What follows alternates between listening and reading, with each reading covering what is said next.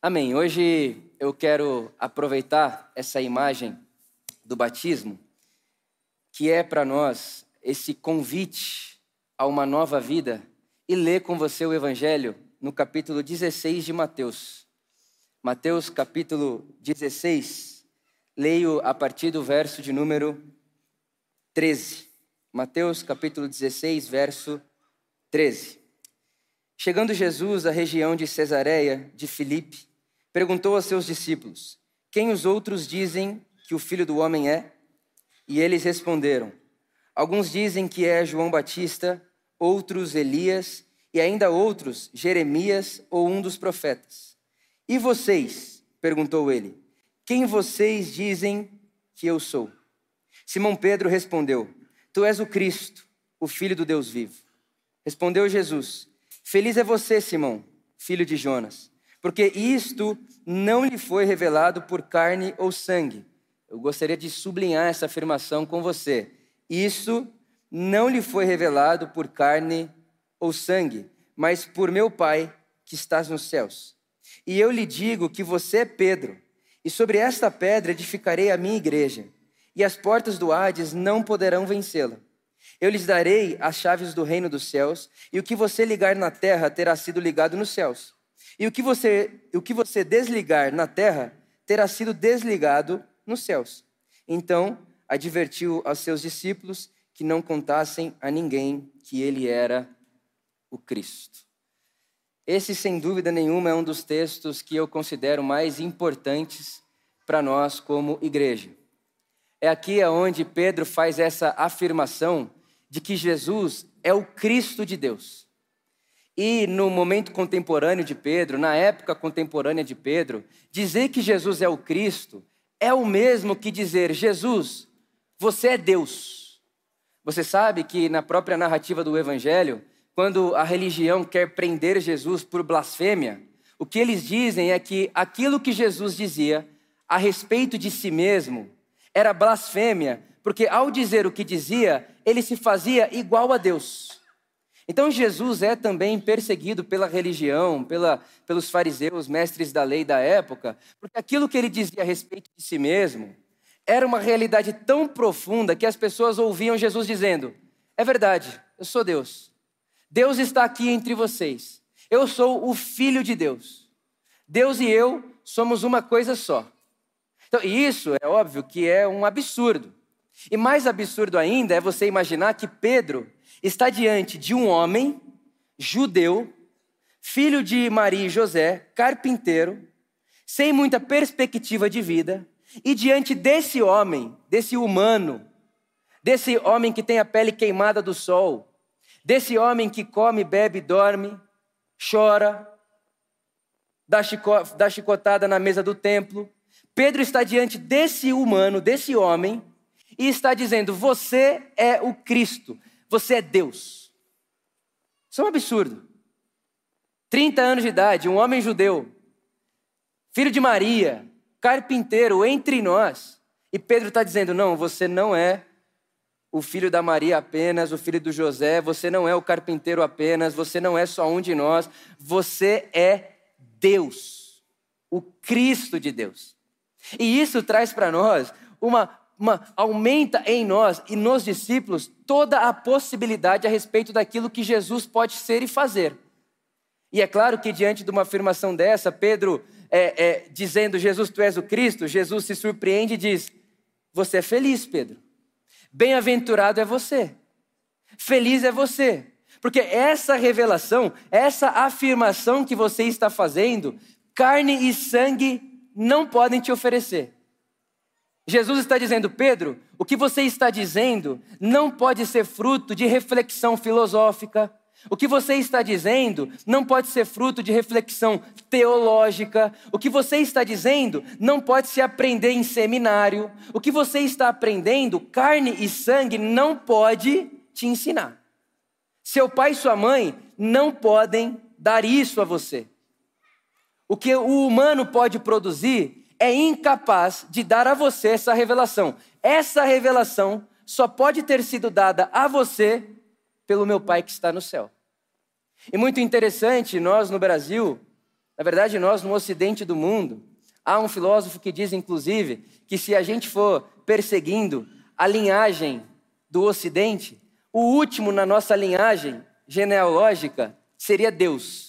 Porque a impressão que dá é que Deus fez um filho no Ocidente, aí o filho do filho de Deus é filho de Deus porque é filho do filho de Deus, e aí foi indo, e aí você é crente por quê? Porque minha mãe é crente. Você é católico por quê? Porque minha mãe é católica. Ah, você se batizou por quê?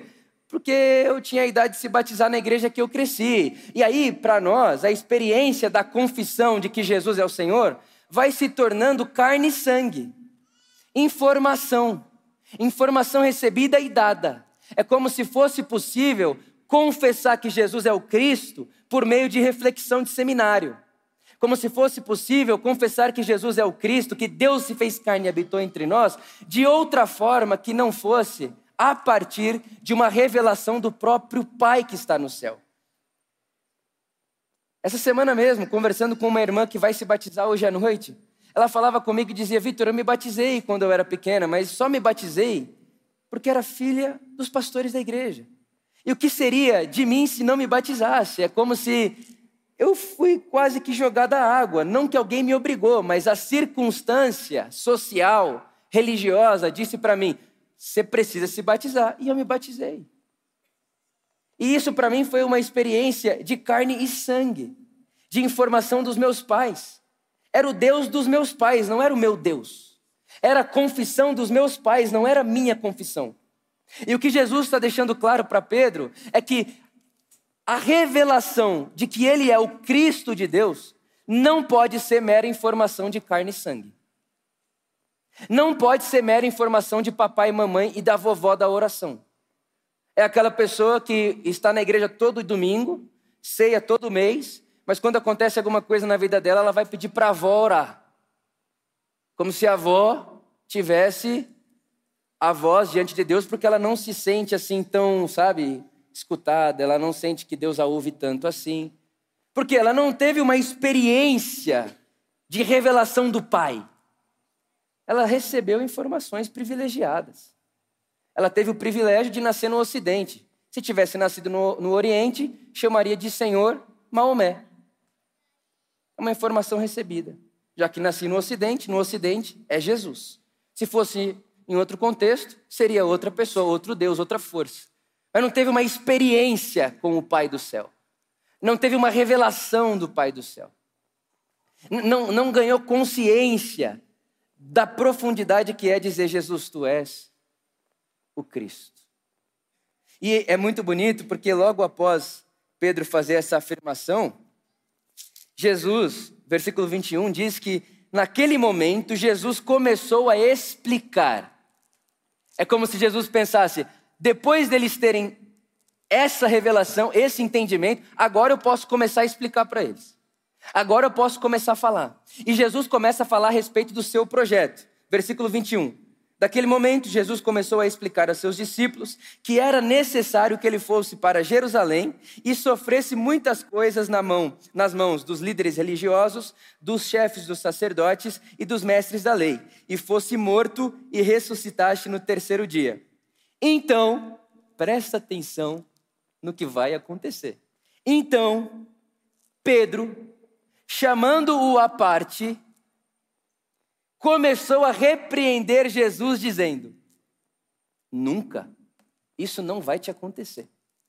Irmão, imagina a cena. Pedro tem uma revelação do Cristo, tu és o Cristo. Jesus olha para ele e diz: Você é feliz, Pedro, porque essa revelação foi meu pai que deu. E agora, por conta dessa revelação, eu dou a vocês as chaves do reino. Eu dou a vocês as chaves do reino, e o que vocês ligarem na terra será ligado no céu. E o que vocês desligarem na terra será desligado no céu. Pedro acabou de ouvir essa afirmação sobre ele. Aí Jesus vai continuar falando a respeito do seu projeto e diz: Então, eu vou ser entregue na mão da religião de Israel, dos mestres da lei, dos chefes do sacerdote, dos fariseus, e eu vou morrer. Aí Pedro para não repreender Jesus em público, quase que dizendo: Jesus, para não queimar seu filme, vem cá. Chama Jesus de canto e diz: Vai acontecer isso aí não. Porque o Pai também fala comigo, entendeu? Você acabou de dizer que eu também tive uma revelação de Deus. Você acabou de me dar as chaves do reino. Você acabou de dizer para mim que o Pai fala comigo também, e isso aí não vai acontecer, não. Desse jeito, não. Aí Jesus olha para Pedro e diz: Para trás de mim, Satanás. Irmão, olha que coisa maravilhosa que está acontecendo aqui. Poucos minutos, segundos antes, Pedro está, Pedro está ouvindo: Bem-aventurado és tu, porque o Pai revelou isso a você. No outro momento, Jesus está diante de Pedro dizendo: Ao mesmo Pedro, para trás de mim, Satanás. No mesmo tempo, no mesmo lugar, no mesmo ambiente. E me parece que essa daqui é a tensão que o discipulado de Jesus nos convida a termos. É esse lugar onde, em certos momentos da nossa vida, e, por que não dizer, do nosso dia, no nosso dia a dia, dentro da janela de um dia, a gente ouve Jesus dizendo: Vitor, você é feliz. Porque quando você faz o que está fazendo e fala o que está falando, o Cristo, o reino do Cristo aparece. Você abre porta do reino de Deus. E parece que fecha uma porta de uma reunião, entra na outra. Ou chega em casa, vai falar com a esposa, com o filho. E a forma como fala, o que fala e como pensa, é como se Jesus dissesse: para trás de mim, Satanás, porque agora o que antes você estava usando de pedra para construção da igreja, do reino de Deus, agora você está usando essa pedra para construir um anti-reino. No mesmo momento, no mesmo dia. E o Evangelho está dizendo para nós o seguinte: por amor, a voz do Pai do céu não é a única voz que está querendo se comunicar com você. Existem outras vozes falando aí também. A voz do Pai do céu não é a única. E se vocês acharem que porque um dia Jesus olhou para vocês e disse: Você é bem-aventurado por o que acabou de ouvir, isso significa que tudo que você falar depois disso é palavra de Deus, você vai arrumar um problemão. Porque no próximo segundo, Vitor, você pode falar uma coisa que foi sussurrado na sua alma por outras vozes. E que, se concretizado, não põe uma pedra no reino de Deus, construindo o reino de Deus, mas põe uma pedra na construção do antirreino. Então fica atento. Tem uma voz falando do Pai? Tem, mas tem outras vozes no nosso mundo. A voz do Pai não é a única. E Jesus continua: Para trás de mim, Satanás, você é uma pedra de tropeço. E não pensa nas coisas de Deus, mas na dos homens. E aí, depois disso, logo após, irmão, eu queria muito que você imaginasse que isso tudo é um momento só. Isso está acontecendo de uma vez. Pedro chamou Jesus de lado, deu uma repreendida em Jesus de lado, e eu acho isso genial. É uma coragem. O cara acabou de falar: Tu és Deus. Dez segundos depois, ô oh, Deus, vem cá. Gostei da sua ideia, não. Não quero, não. Aí Jesus, como se colocasse Pedro no meio dos discípulos de novo e dissesse: se alguém quiser. Se alguém quiser. Se alguém quiser.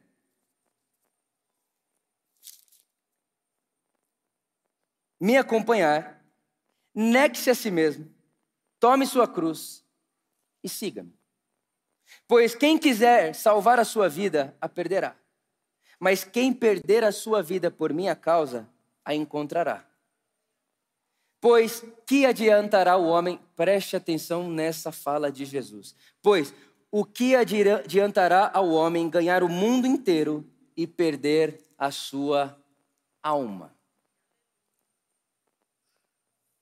Jesus coloca Pedro no meio de todo mundo de novo e diz: Se alguém quiser, é como se dissesse: Eu sei que vocês já confessam que eu sou o Cristo.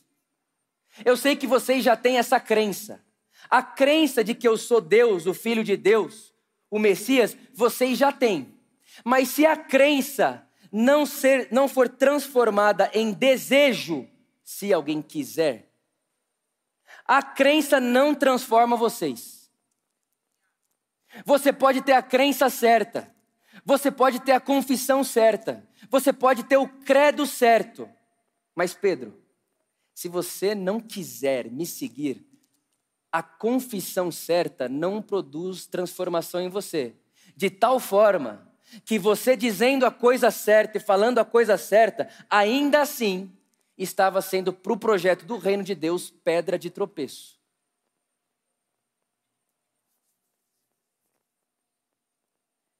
Se a crença não se transforma em desejo, eu quero seguir a Jesus. A crença não me transforma. É por isso que dá para saber de Jesus, dá para ser batizado nas águas, dá para recitar credo, qualquer oração, dá para cantar na música da Por Amor, dá para dar dízimo na Por Amor, dá para ser o principal financiador da Por Amor e mesmo assim não querer seguir a Jesus. E continuar encontrando Jesus e dizendo: Jesus, vem cá, você é o filho de Deus, mas tem uma ideia melhor que a sua. Você é o filho de Deus, mas tem um caminho melhor que o seu. Deixa eu te apresentar, não morre não. E aí Jesus diz: se quiser, se a crença se transformar em desejo e quiser me seguir, você precisa negar a si mesmo. E, irmão, essa expressão negar a si mesmo, ela precisa da nossa atenta observação. Porque parece que Jesus está dizendo, Vitor, você tem que negar a si mesmo como se dissesse, você tem que parar de ser você. E aí tem muita gente que vira crente fica e vira nada, já, já viu? A pessoa não tem mais gosto, não tem mais desejo, não tem mais nada, porque ela morre, parece que morreu, vira um zumbi. E ela está dizendo: não, Jesus falou para eu negar a mim mesmo. Inclusive, na minha adolescência, eu li esse texto assim: negar a mim mesmo é, nossa, que vontade de assistir o jogo do Brasil, não vou assistir. Nossa, que vontade de ir no shopping, não vou no shopping. Tudo que eu percebia que eu tinha muita vontade, eu achava que negar a mim mesmo era não fazer o que eu tinha muita vontade. Fui perdendo muita coisa e muita experiência da minha adolescência eu perdi por conta disso. O negar a si mesmo como sendo um vazio do ser. O dia que você deixar de ser, você está seguindo Jesus. Não é isso que Jesus está propondo, pelo contrário. O que Jesus está dizendo é que só quando você nega a si mesmo, você se encontra de verdade. É como se ele estivesse colocando diante de nós a realidade que existe um eu falso e um eu verdadeiro. E o que me impede de encontrar o eu verdadeiro é o meu eu falso. A psicologia vai chamar isso aqui de self. O que é esse eu falso? É o eu que vai construindo a nossa identidade na lógica do ganhar o mundo. Não é isso que Jesus continua dizendo? Porque aquele que quiser ganhar o mundo vai perder a si mesmo. Porque esse eu falso, ele é construído historicamente para se ganhar o mundo da sua época. É por isso que esse eu falso varia em cada contexto. O que é para você vencer o mundo? Essa resposta também varia em cada contexto. Mas, por exemplo, se você é jovem, classe média no Brasil, muito provavelmente, em algum momento, alguém pintou para você que para o seu eu ser ideal nesse mundo, você tem que juntar um milhão de reais antes dos 30 anos. E se você não tiver um milhão de reais antes dos 30 anos de idade, você poderia ter feito mais. Porque sucesso é você adquirir sua liberdade financeira. Quem já ouviu essa expressão aí? O que é sucesso para um jovem de 30 anos no Brasil? Liberdade financeira. Liberdade financeira. Para você que é pai, mãe, tem filho em casa, que foi sendo construído para você? Um ideal de papai e mamãe perfeito. Ou um ideal de que para você cuidar bem do seu filho, a escola que você tem que pôr seu filho é aquela lá. E aí, quando o seu amigo no trabalho diz para você, meu filho estuda na escola X, aí você fica até com vergonha de dizer que seu filho estuda na escola municipal. Porque tem um eu ganhador do mundo no nosso tempo, que diz que você, se é pai de verdade, tem que ir atrás de pôr seu filho na melhor escola, tem que ir atrás de adquirir seu um milhão, sim, antes dos 30 anos, e que tem sim que ter o corpo perfeito, usar as roupas perfeitas. E quem diz, inclusive, irmão, Vamos lá. Quem disse para você que você está usando essa roupa hoje? Não foi você. Alguém disse que é essa roupa que você devia usar. Eu também. Todos nós somos construções da nossa sociedade. Todos nós. Sem exceção. Negando ou não negando. Todos nós recebemos essa influência do nosso tempo, da nossa época. E a nós é dado essa imagem do que é um eu que ganha o mundo. Aí vem Jesus e diz: então, Vitor, então, Pedro. Na época de Pedro, o eu dele que ganha o mundo, no Messias, não é um Messias que morre.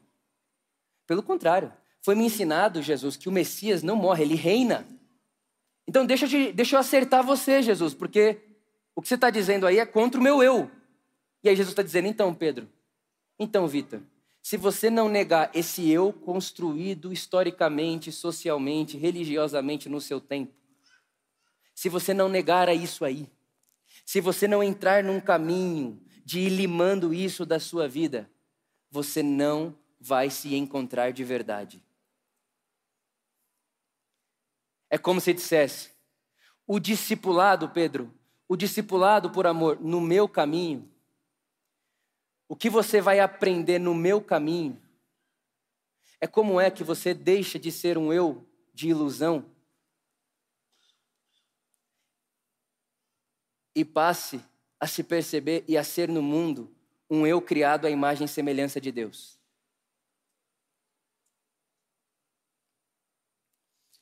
É um caminho de abençoada desilusão. Eu lembro que quando eu era pequeno eu tinha uma imagem de quem é que vence o mundo. E no meu caso era um pastor, alguns pastores. Eu olhava para eles porque eu os via abençoando muito a vida da minha mãe, e eu pensava, eu quero ser para a mãe das pessoas o que esses caras estão sendo para minha mãe. E aí eu olhava não só o que eles falavam, mas o que eles falavam, onde eles moravam, que roupa eles vestiam. E aquilo foi sendo para mim construído no meu imaginário o que é alguém que vence o mundo, que ganha o mundo. E eu fui atrás daquilo com todas as minhas forças. E eu fui um dos sorteados. Que é raríssimo, tá? Mas eu fui um dos sorteados, mistério, de chegar lá muito rápido. De repente estava no mesmo lugar, com a mesma roupa, na mesma casa, igual. E quando cheguei lá, pasmem, vazio profundo. Como se a minha mãe, no dia, inclusive, me mandou uma mensagem perguntando: E aí, filho, deve ser o dia mais feliz da sua vida, né? Eu não tive coragem de responder. Porque eu falei: Como é que eu vou explicar para minha mãe que, estando onde estou, fazendo o que estou fazendo, me sinto vazio? Na minha leitura da minha própria história, naquele dia Jesus falou: Agora que você encontrou o eu ilusório aí e percebeu que ele é vazio, que tal começar a negar a si mesmo? Que tal fazer um caminho? E aí um outro pastor diz que a experiência do negar a si mesmo é como se todos nós vivêssemos na Sapucaí do Rio. Já viu? Carnaval? Todo mundo fantasiado, pintado. Cada um pintado à sua forma, do seu jeito. E quando a gente está no mundo, a nossa Sapucaí, a gente está tão pintado e tão fantasiado que a gente nem se reconhece. Passa despercebido. Porque ninguém sabe quem é que está ali. É tanta fantasia e maquiagem que ninguém sabe o que é. E é como se o discipulado de Jesus fosse esse sair desse espaço e começar, dia após dia, tirar partes das nossas fantasias, das nossas máscaras, começar a limpar o rosto, começar a tirar aquilo que foi colocado em nós por construção da sociedade, da religião. E aí, conforme a gente vai limpando o nosso rosto, tirando a fantasia, os apetrechos, os brilhos e tal, a gente vai se aproximando desse eu verdadeiro que se percebe com vida eterna. Isso é o negar-se a si mesmo. É um negar-se a si mesmo, não como cair num vazio de si, mas um negar-se a si mesmo como sendo a experiência que me faz nascer de verdade. Porque enquanto eu não tenho essa experiência, tu, eu vou só sendo fruto do que a sociedade pede de mim o tempo inteiro, do que o meu tempo pede de mim o tempo inteiro. Eu vou buscar o que as pessoas do meu mundo dizem que é sucesso no meu mundo, o corpo perfeito, um milhão de reais, pôr meu filho na melhor escola, dar uma herança para meu filho de mais de um milhão de reais e todo esse negócio. E aí você não percebe, você está na igreja todo domingo, mas você é discípulo do mercado financeiro. Você não percebe, mas você é discípulo do algoritmo do seu Instagram. Você vive fazendo comparação da sua vida com a vida das pessoas que o algoritmo põe na sua cara para você ficar vendo. Você acha que você está seguindo Jesus. Jesus está dizendo, então, você é Pedro, me chamando de canto e falando: Jesus, você é o filho de Deus, tenha confissão, mas tem um projeto melhor do que o seu. Que tal negar-se a si mesmo? E aí, quando você nega a si mesmo, a próxima fala de Jesus é: quando você negar a si mesmo, aí você me segue. E não dá para seguir a Jesus sem negar a si mesmo e sem entrar nesse processo do negar-se, que não é de uma hora para outra. Ninguém tira a fantasia inteira num dia.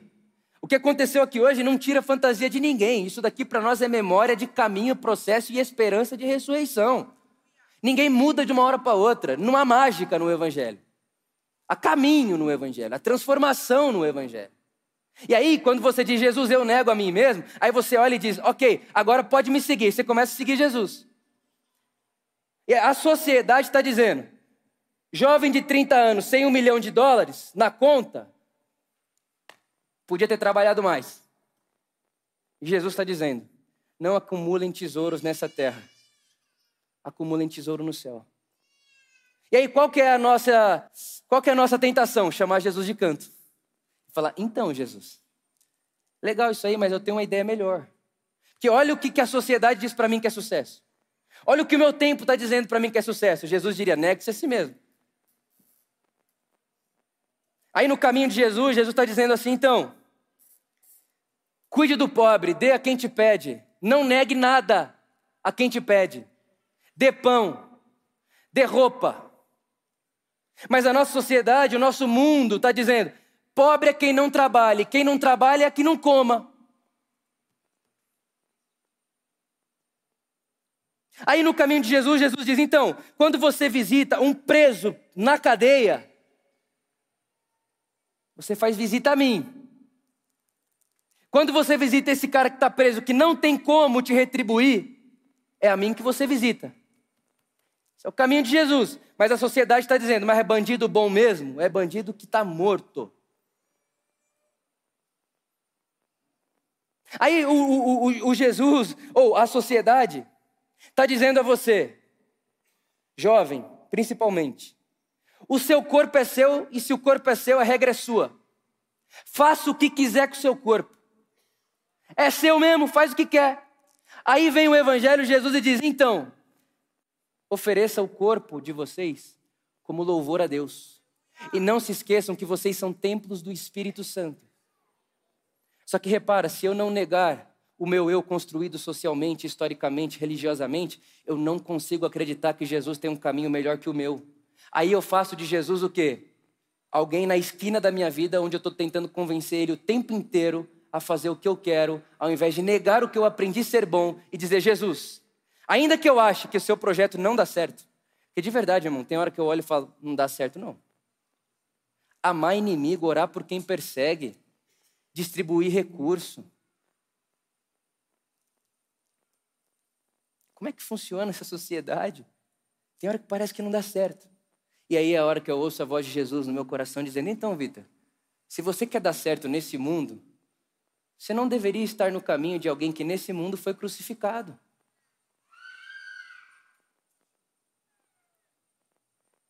Porque eu já disse a você o que o mundo tem a oferecer por quem segue o meu caminho. E o que o mundo tem a oferecer por quem segue o meu caminho é morte. Não é sucesso. É cruz. O mundo já mostrou o que é capaz de oferecer a mim: morte. E esse é o caminho de Jesus para nós. E quando eu estou falando do mundo aqui, meu irmão e minha irmã, eu não posso terminar isso sem deixar isso muito claro. Não estou falando do mundo criado por Deus, de pessoas. Eu estou falando dos poderes que governam o nosso mundo. O mamon, a busca por dinheiro desenfreada, o acúmulo desenfreado,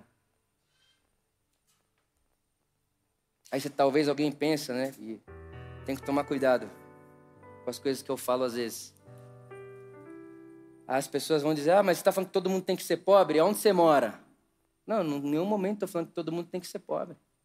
Ah, mas você está falando que eu tenho que ter limite do quanto eu ganho de dinheiro? Não, não estou falando que você tem. Pelo contrário, se você pode ganhar mais dinheiro sem vender a sua alma, faça isso. Mas o que eu estou dizendo a você é que há um limite do que você acumula só para você. E o quanto do que você tem só para você não está privado do benefício comum. Não circula, não rodeia, não faz novas possibilidades, não, não abençoa outras pessoas, não, não, não gera possibilidade a partir do que é seu de abrir espaço para outro que não é você e dos seus. Então, o mundo que eu estou falando aqui não é um mundo criado por Deus, pelo contrário.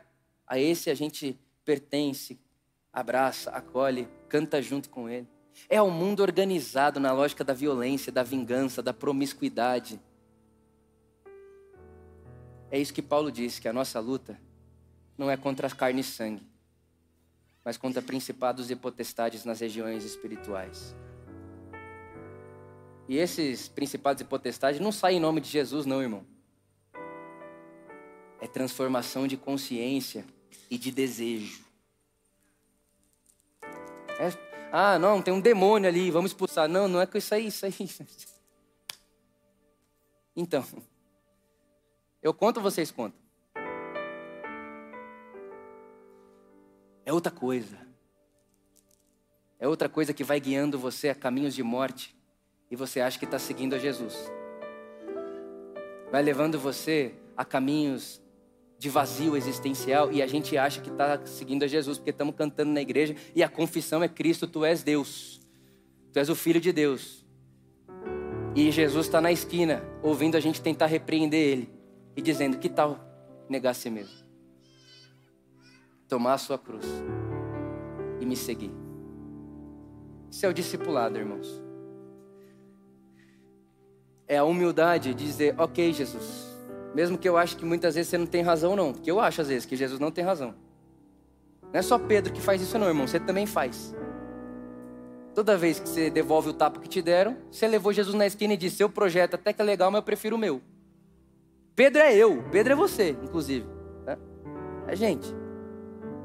Ok, Jesus, eu não quero ficar com você na esquina da minha vida. Eu quero te dar razão. E aí você começa a tirar as maquiagens, as fantasias no caminho. E que dia que você vai terminar isso? Não nessa vida. Porque enquanto nós estivermos na condição desse corpo mortal que temos, essa obra não será finalizada. Mas o que dá esperança para nós é que nós sabemos de que nós também somos rascunhos da pessoa de Jesus. É um rascunho. Já começou a tirar a maquiagem, olha lá. Já, tá, já, já, já tem um rascunho ali, já tem uma imagem ali do que é ser seguidor de Jesus. É rascunho porque não está pronto, ainda vai errar, ainda vai querer levar Jesus na esquina, vai ter dia que vai preferir seu caminho, mas é rascunho, já começou. Já está no caminho, já está no processo, já começou a pincelar, mas não está pronto, mas está em progresso. Começou e não está a fim de parar não vai dar ré no caminho, não vai abandonar o caminho. Porque é rascunho começou, mas não está pronto, mas não vai parar. E também é rascunho, porque todo rascunho um dia será finalizado. E o Evangelho nos garante de que aquele que começou a boa obra em mim e em você, e a boa obra de Deus em nós, é moldar o Cristo em todos nós.